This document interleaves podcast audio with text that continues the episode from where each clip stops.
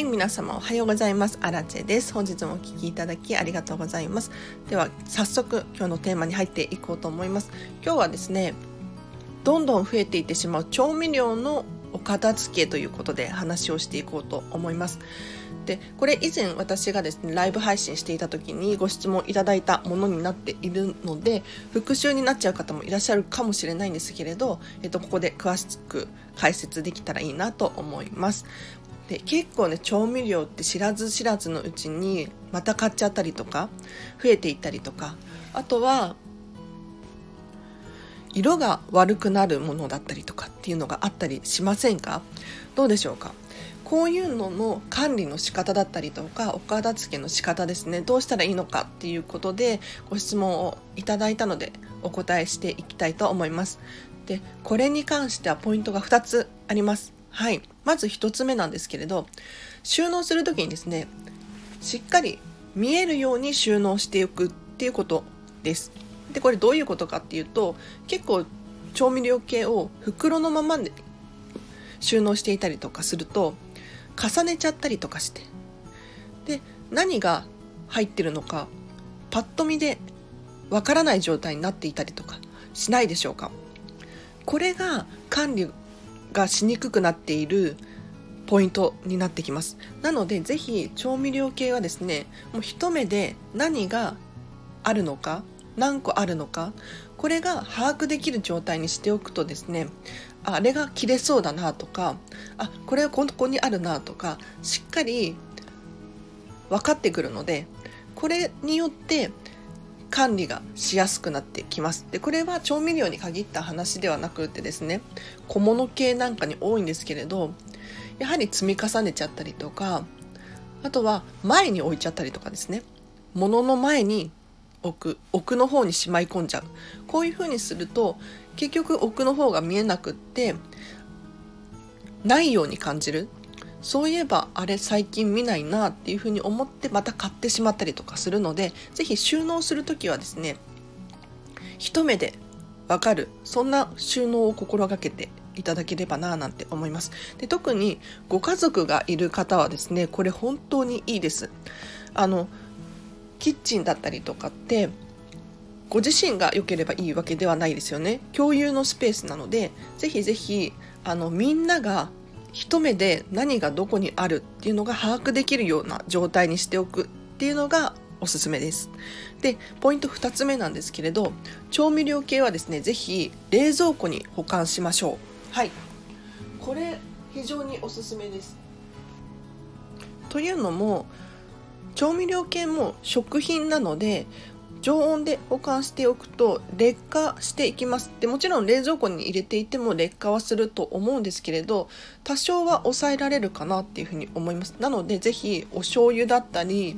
みりんとかあとは液体のお出汁とかソースだったりとかもう全ての調味料ですね。はいぜひぜひ冷蔵庫保管していただければななんて思います。で冷蔵庫保管しなくていいっていう私が思っているのはお酢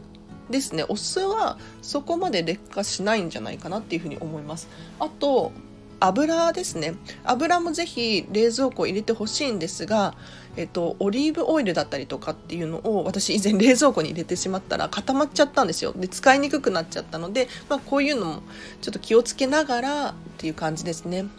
えっとやっぱり常温で保管しておくと酸化したりとか、うん、変色したりとかしていきますよね。あの例えば粉物とかもそうだと思います。なんかパセリだったりとかなんだろう青さだったりとか、うん、で私は抹茶とかも冷蔵庫入れてますね。はいはい。なので、ぜひ冷蔵庫保管おすすめです。あと、粉物系も冷蔵庫に入れてほしいなと思います。ただ、湿気があるので気をつけていただきたいんですけれど、虫が湧いてきてしまったりとかするので、ぜひ小麦粉だったりとかもあの冷蔵庫に入れることがおすすめですね。はい、で調味料系を冷蔵庫に入れると何がいいかっていうとキッチンのスペースがすごくすっきりするんですよ。で日本のキッチンってすごく狭くないですか？どうだろう？一人暮らしとかだともう作業スペースがなかったりするんですよね。じゃあどうしたらいいのかっていうとですね少しでもスペースを確保するっていうことになると思います。なのでぜひ調味料系はですね冷蔵庫を頑張って片付けていただいてそこに収めちゃう。そうすると、ま、劣化の心配も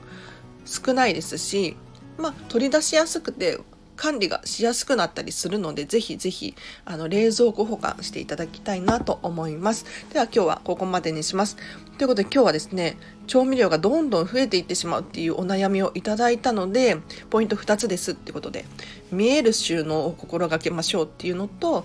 調味料冷蔵庫に入れましょうっていうことで話をさせていただきました。いかがだったでしょうか？やっぱりね小物系のお片付けに関しても同じことが言えるんですけれど気づかないうちに消耗品とかどんどん増えちゃうんですよね。でこれの一番の原因って何だろうって私も結構片付けのレッスンにお伺いしている時に思うんですけれど見えなくなってるのが原因かなと思います。うん、上に積み重ねちゃったりとかはっきりと何個あるっていうのが把握できていないとどんどん増えていってしまってるななんていう印象がありますね。なので同じカテゴリーなら同じカテゴリーで集めちゃう。電池だったら電池。ゴミ袋だったらゴミ袋。こういうふうにしっかり同じ場所に集める。調味料も分散させて収納するのではなくって同じ場所に集めることによって何が何個あるっていうのを目視で確認することができるんですね。そうするとまだこの調味料はあるから買い足さなくていいよねっていう風になって新しく間違って買っちゃうとか結構ありませんか？あれあったっけなと思って買ったらあった。私も昔よくやっていたのですごくわかるんですけれどどんどん増えていっちゃうんですよね。なのでどんどん増やさないためにはしっかり目で見てどこにあるうんいくつあるこれを把握していただけるような収納をしていただければななんて思います。はいでは今日の合わせて聞きたいなんですけれど最近話した回これがおすすめです。間違えて買ってしまった時の対処法というテーマで話をしている回があります。こちらリンク貼っておきますので、ぜひぜひチェックしてみてください。で、これ、どういう話かっていうとですね、間違って買っちゃったりしないですか？私は結構今でもあるんですよなんかサイズを間違えてしまうだったりとかあと個数を間違ってしまうだったりとかまだあるのに買っちゃうこういう経験ね誰でもあると思うんですけれどこういう時じゃあどうしたらいいのかまだあったよっていう時に要するに2つになっちゃったなんていう時どうしたらいいのかっていうとことをですね詳しく話している回がありますので是非チェックしてみてほしいです。で、まあ、簡単に説明するともうその時点で、えっと、間違ったっていうのを理解した時点で行動しましょうっていう話です。はい。もし気になる方いたらリンク貼っておきますのでチェックしてください。で、お知らせがいくつかあります。ノートでブログ書いてます。こちらはですね、ちょ毎日更新できていないんですけれど、ツイッター感覚でつぶやいたりとか写真をアップしたりとかしています。で、このチャンネルで喋った内容をそのまま文字に起こしています。なので、文字の方が読みやすいよなんていう方はこちらチェックしてください。で、あとインスタグラムをやっております。こちらはですね、私がラジオを更新したよっていう情報だったりとか、私の私生活が見れたりとか、あとは岡田付のビフォーアフターを載せていますので、えっと、荒地さんに岡田付け習いたいっていうふうに思うかもしれないので、ぜひ見ていただければなぁなんて思います。あとはですね、レターを募集しております。このチャンネルはですね、質問、ご意見ご感想何でも結構です。随時募集しておりますのでお片付けに関することだったりとか何でも結構です。送ってください。確実にチェックしておりますので。はい。ただ全部の質問に答えられるかっていうとそういうわけでもないかもしれないんですがもう愛を込めてですね丁寧に読ませていただいておりますのでぜひぜひお気軽に送ってみてください。あと最後に LINE の公式アカウントを作りました。こちらはですね私が毎日メッセージを送っております。でどんなメッセージかっていうとですね、まあ、お片付けに関することだったり全く関係ないことだったり送ってます。えっと私からメッセージが来たってなるともう片付けのモチベーション維持につながるんじゃないかなっていうふうに思いますね。で、あとは直接私にメッセージが送れるようになっております。で、これ何のメリットがあるかっていうと、まあ、質問に私が答えることができますし、スタンド FM 内で紹介することもできます。あとは、え、ー、と、お片付けのレッスンについてだったりとか、こういう疑問もですね、どんどん答えることができますので、お友達申請していただけると嬉しいです。リンク貼っときますね。はい。最後にちょっと雑談っぽくなっちゃうんですけれど、まあ、聞いていただける方、ぜひ聞いていただきたいなと思います。この雑談もですね、えっ、と、本気で話している部分があるので、最後まで聞いていただけると私としてはとっても嬉しいです。はい。ということでですね、あの、クラウドファンディングです。今日は。うん。えっと、クラウドファンディングを今立ち上げようと思っていて、昨日もね夜中まで頑張ってたんですけれど 写真がね写真が難しくて写真選びっていうのかな。本当にねみんなのクラウドファンディングを参考にしながらどの写真を使おうかなっていう風にしているんですけれども本当に難しいですよね。うん。あとサムネサムネーム？これも本当に難しい。それで申し訳ないんですけど今日中にクラウドファンディング申請出しますのででどうしてこんなことしてるのかっていうとですねあの私は見習いこんまり流片付けコンサルタントなんですが、えっと、お片付けのレッスンはできるんですよ。でアラチェさんのお片付けのレッスンっていうことで結構お問い合わせをねいただいてたりするので、えっと、入り口がまずないっていうのが問題だなって私自身思っていたんですね、えっと、まずはホームページが作ってないですし、えっと、今友達限定であ実際のリアルなお友達だったりとかお友達の紹介でモニターさんとしてレッスンをしているんですけれど一般からの募集の入り口がないなっていうところでクラウドファンディングで募集しようかなっていうふうに思っていたんですねモニターさんを。でどうしてかっていうとですね私が飲食店で働いていてもう本当に収入が不安定不安定というかもうガクッと下がってですね、うん、去年からずっとなんですけれどこれで私への支援にもなるしあとは皆さんへの支援要するにこのコロナで皆さんも少なからず影響を受けていると思うんです。となると私にできることって何だろうっていうふうに考えた時に今はもうお片付けしかないなっていうふうに感じているんですね。お片付けのレッスンを提供したりとかお片付けの情報を皆さんに提供するっていうことしか方法がないかなっていうふうに思ったんです。そしたらやっぱりクラウドファンディングかなって。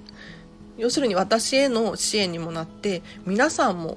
皆さんへの支援にもなるそんな環境がクラウドファンディングだったらできるんじゃないかなっていうふうに思って今本当にね文章自体は完成してるんですよ。うん、ただ昨日も実は私ずっとシルクハットっていうプラットフォームを使ってクラウドファンディング立ち上げようとしていたんですけれどこれを急遽変更してですねキャンプファイヤーでやろうかなっていうふうに思います。というのもキャンプファイヤー今ね手数料キャンペーンやってるんですよ。そう。これに惹かれたのとあとはシルクハットって吉本興業がえーと、作っているプラットフォームなんですけれどちょっと私の思想からずれてるのかもしれないと。思い始めて。うん。ちょっとやめました。はい。で私自身あの西野昭弘さんのオンラインサロンに入っていてですねシルクハットっていうオンラインえっ、ー、と違う。クラウドファンディングのプラットフォームって西野さんが結構手がけていたのでそれを利用させていただくことも多かったので私自身が使いやすいっていう面でシルクハットを使おうと思っていたんですけれどなんか結構エンターテインメント寄りだなっていうふうに思ったんですね。はい、でお片付けってそんなにエンターテインメント性がないというか はい、なのでキャンプファイヤーに急遽乗り換えようということで昨日移していたら意外と時間がかかってしまって本当に申し訳ない。でも今日中にやります。はい。今日中に申請して審査が通るのに、まあ、どれくらいかかるかっていうところなんですけれど一応ですね、えっと、このクラウドファンディングのリターンは2月11日以降を予定してます。で3月の末までですね31日までに例えばお片付けのレッスンしたいっていう方のリターンは2月11日から3月31日のどこか。あとはお片付けの相談会っていうチケットも出しますのでこちらもですね1時間なんですけれど、えー、と2月の11日から3月31日ののどこか1時間っていう感じで、えーと、クラウドファンディング立てようと思っております。はい、掴んじゃったな。はい。なのでもうちょっとだけお待ちいただけますか？後でリンク貼っとくので、えっ、とチェックすることはできます。チェックするだけチェックしてみてほしいなと思います。結構、あの、お片付けのレッスンのお問い合わせをいただいてしまっているので、で、先にですね、あの、私の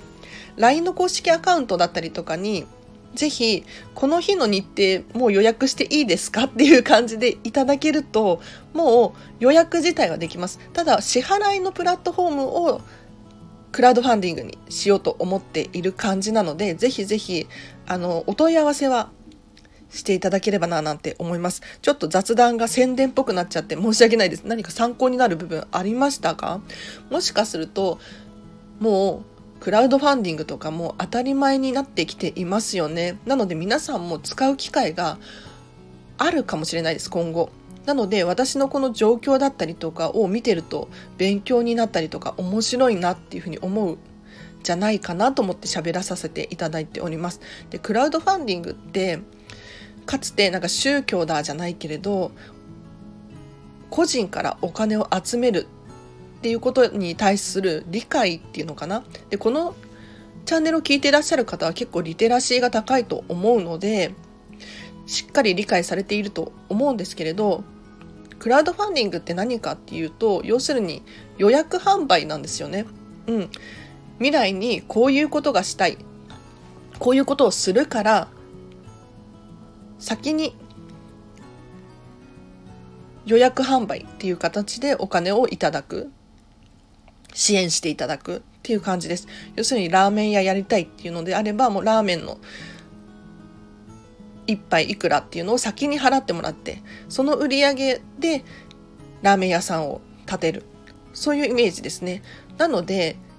宗教とかそういうわけではなくってもう予約販売なんだよっていうことをね皆さんには理解していただければななんて思います。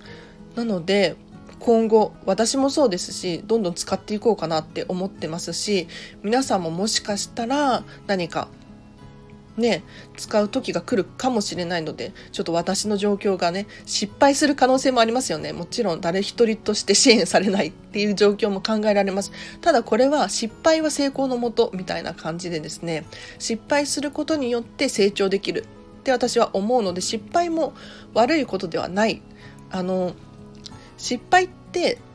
マイナスではないんですよ。ゼロかもしれないけれど。ゼロに戻るだけで、やって損っていうことはないので私はですね、えっと、クラウドファンディングやってみようっていうことで、はい、要するに私ホームページを作るのって結構お金がかかったりするじゃないですか。一方でクラウドファンディングだと立ち上げるのは無料なんですね。で予約販売なのでお片付けも予約販売ですよね要するに。なのでここがマッチしているなっていうふうに思ったのでわざわざお金高いお金を出してホームページを作るのではなくできること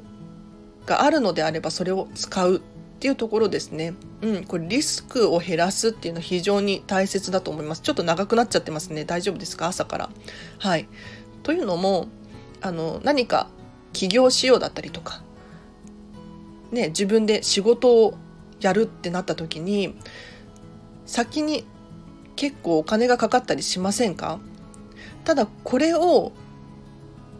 このお金を貯めてから行動するのでは結構遅くなっちゃったりするんですよ。じゃあどうしたらいいかっていうと、もうできる範囲でやっていくっていうのが大事かなって思います。要するに、副業を始めるのも無料でできるのであれば無料でやる。そうすることによってスピードが速いですし、経験値も徐々に高まっていく。で、軌道に乗ってから本業に移せばいいわけであっていきなり本格的に始めるってなるとリスクも高いし時間もかかるし結構大変なんですよね。なので私はですねこう見習い期間中ですが一応飲食店での収入も、まあ、ゼロではないです。ゼロではないのでちゃんとありつつ片付けコンサルのレッスンもできるっていう感じにしているんですよね。なので皆さんも今後何か就職転職この状況なのでねわからないですよねっていう風になった時にですねあのできる範囲で始めていくっていうのはいいかもしれないです。はい、なのでもう無料でできることって今本当にたくさんあるんですよね。うん、画像の編集だったりとかもそうですし、ね、YouTube だったりこのスタンド FM も無料でできるわけですよ。はい。もういい時代ですよね。うん。すごい進化したなっていうふうに 思います。なので利用できるところは利用する。はい。っていうところですかね、今日は。うん、ちょっと長くなっちゃいましたね。クラウドファンディングの話から、なんか、無料でできることをやるうんうん、でもこれすごく大事なことだと思うので話をさせていただきましたがいかがだったでしょうか？皆様のね参考になればいいなと思います。はい、ということで今日はですね私お昼仕事なんですよ。ランチ営業していますよ頑張って。はい、でその後クラウドファンディングですね。もう絶対にやる。絶対にやります。はい。ということで、ここまで聞いてくださってる方いらっしゃいますかね？どうなんだろう？雑談ってどれくらいの方が聞いてらっしゃるんだろう？もしよかったらコメントとかで教えていただけるととっても嬉しいです。はい。あと、この放送が良かったらいいねをしていただけると励みになります。うん。ということで今日もお聴きいただきありがとうございました。皆さんのお片付け本当に応援していますので、ぜひぜひ、あの、わからないことがあったらもうレター送ってください。うん。なんか自分でうんうん悩むよりも、もしかしたら私が答えを持っている可能性もあるので、ぜひ利用していただきたいなと思います。では今日もお聴きいただきありがとうございました。えっと、今日も一日ハッピーな日を過ごしましょう。あらでした。バイバイ。ありがとう。